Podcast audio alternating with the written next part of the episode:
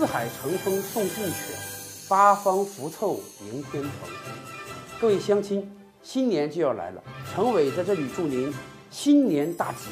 万事如意。欢迎捧场，照理说事儿。说起我们中国的造船业，相信大家都一定引以为傲，因为我们的造船业已经多年位居世界第一。然而，最近的一条消息，想必会让大家感到一些失望。根据国际造船研究机构公布的数据，二零一八年全球新增造船订单是一千一百九十五艘，两千八百九十二万 CGT。在这里的 CGT 的意思是修正总吨数，因为不同类型的货船，比如说油轮和液化天然气船，它们的结构不同，工作原理不同。同样用货物装载量来比较，显然不合理。所以用这样一种经过调整的吨位数来把不同类型的货船做个比较。在这些新增的订单数里面，韩国企业获得了二百五十一艘和一千二百三十六万 CGT，所占比例呢超过四成。这是韩国造船业时隔七年第一次超过中国造船企业，重新夺回世界第一的位置。排在第二和第三的分别是中国和日本，分别占到了百分之三十二和百分之十三。从 CGT 也就是吨位数上来看，全球的造船业持续复苏，新增订单在过去两年持续增长。但是中国造船企业显然不是造船业复苏的最大受益者，甚至丢掉了已经保持七年的世界造船量老大的位子。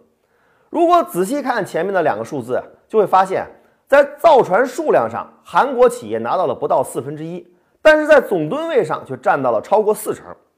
这说明韩国企业拿到的都是一些大单子，造的船够大。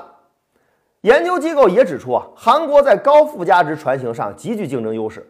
在大型液化天然气船、超大型油轮、超大型集装箱货轮上，韩国企业拿到去年全球大多数的订单。比如一八年全球的液化天然气船订单一共是七十六艘，韩国就拿到了六十六艘。其中超大型液化天然气船一共六十五艘，全部被韩国企业拿走；超级游轮一共新增了四十一艘，韩国船企呢一家就拿走了三十四艘；超大型集装箱货轮全部二十艘订单也全部都被韩国企业拿到。自从二零一一年中国造船企业新接订单数超过韩国之后，大家普遍认为今后世界造船业会像众多其他制造业领域一样，成为中国企业的天下。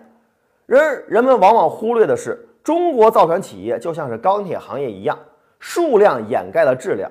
我们的订单优势集中在技术含量不高的散货船上，而这类船只在目前的国际航运市场已经供过于求。所以，二零一八年的订单锐减，在技术含量更高的高附加值船型上，国际市场用订单证明了我们跟韩国造船企业还有着一定的差距。还是那句话。我们在众多制造业领域的确取得了令人瞩目的成就，也获得了数不清的世界第一。但是，我们也需要时刻追问自己：我们的优势有多少是别人做不到的呢？节目中提到的世界造船能力排位，那么在民用船舶领域，世界上都有哪些著名的造船巨头企业呢？我们特别准备了一篇文章给您做个介绍。感兴趣的朋友，请到我们的微信公众号“照理说事”中回复“造船巨头”四个字，全文奉上。